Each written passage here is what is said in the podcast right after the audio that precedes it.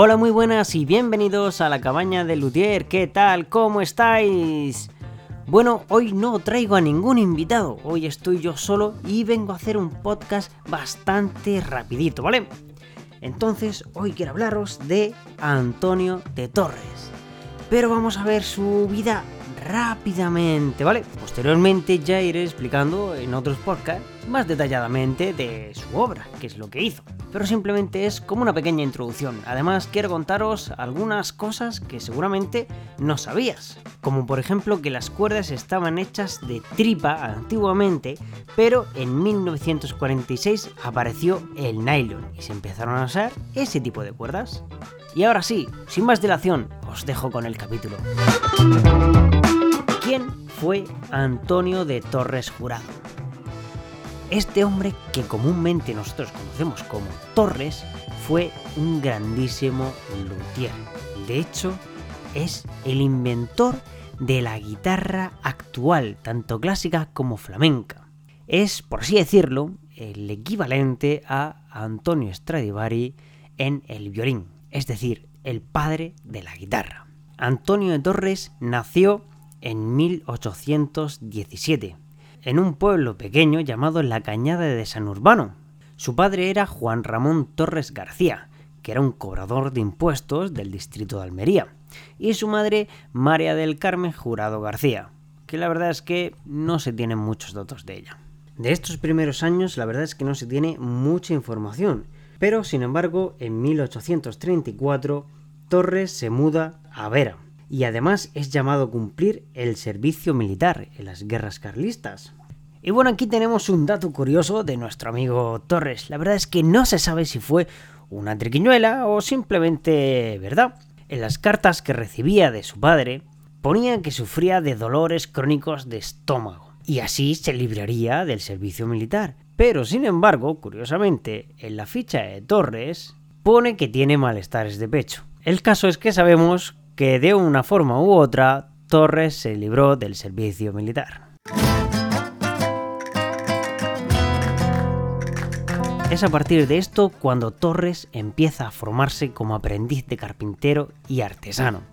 Después, en 1835, se casa con Juana López de Aro, con la que tiene cuatro hijos, de los cuales solo sobrevive una, María Dolores.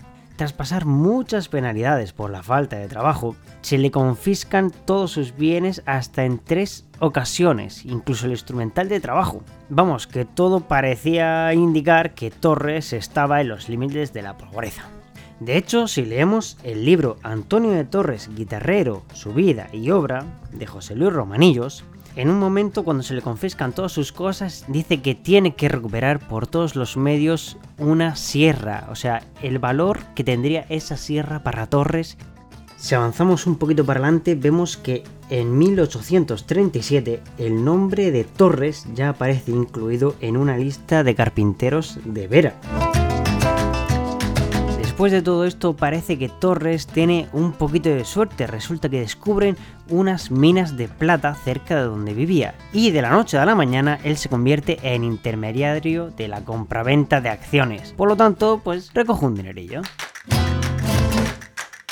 El 13 de marzo de 1845 fallece en Vera su primera esposa, Juana López. Y es en ese momento cuando Torres decide marcharse a Sevilla.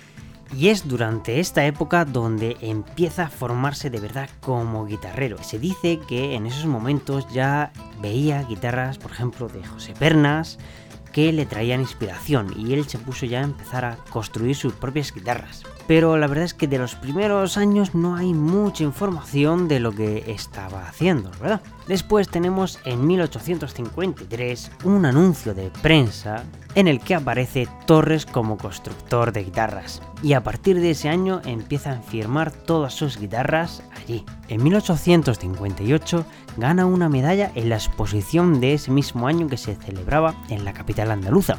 La verdad es que este hecho le da bastante notoriedad en el mundo de la construcción. Después de todo esto, Torres volvió a casarse, esta vez con Josefa Martín Rosado, que era natural de Málaga, y con ella tuvo cuatro hijos, Teodoro, Antonio, Matilde y Ana. Todo lo que hemos visto de aquí atrás está considerado como la primera etapa.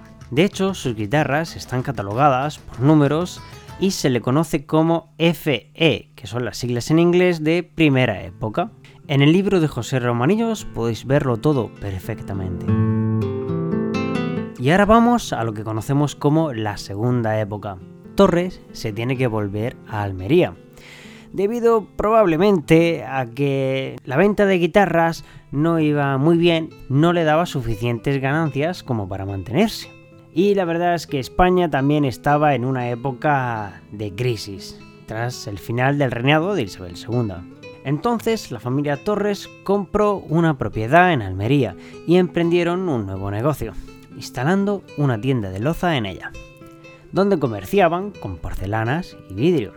Más tarde, en 1883, fallece su segunda mujer, Josefa.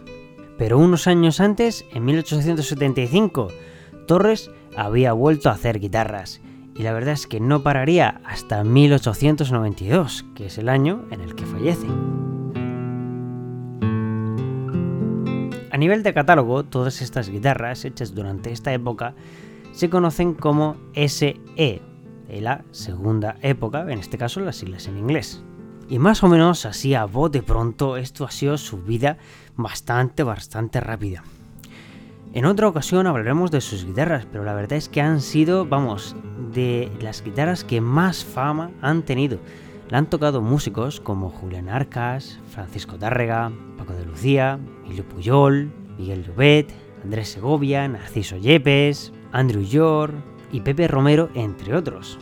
La verdad es que los compositores encontraron en las guitarras de Torres una herramienta que les permitía componer una música diferente, por así decirlo, es como el renacimiento de la guitarra.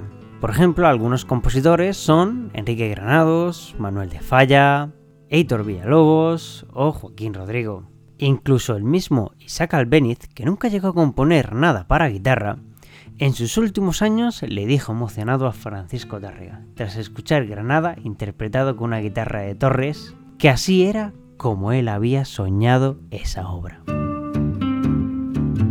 Pues a modo de resumen, esta es la vida de Antonio de Torres Jurado, el gran guitarrero, el padre de la guitarra clásica y flamenca tal cual como la conocemos y la verdad es que hemos visto solo su vida, nos faltaría cuál es su obra, cuáles son las guitarras que creaba, qué maderas utilizaba, cómo barnizaba, pero todo eso lo vamos a ver en otro episodio.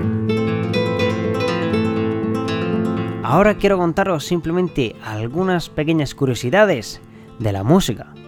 Por ejemplo, la obra Tres libros de música en cifras para vihuela fue publicada en Sevilla en 1546 por Alfonso Mudarra y es el primer libro que contiene música para una guitarra, en este caso una guitarra de cuatro órdenes. ¿Queréis más? ¿Otra curiosidad? Venga, vale. ¿Os acordáis de Antonio Stradivarius? O sea, el padre del violín. Pues no solo hizo violines, también construyó muchas más clases de instrumentos, como arpas, cítaras y guitarras. A día de hoy hay dos guitarras que tienen su nombre. Pues esto ha sido todo. Bueno, la verdad es que solo hemos visto la vida de Antonio de Torres, pero nos faltaría su obra. Como ya he dicho, vamos a verlo en próximos episodios, ¿vale? Pero antes de finalizar ya todo, quiero recordaros que podéis seguirme en mis redes sociales buscando por Bael de Ginés y también en mi página web, baeldeginés.com.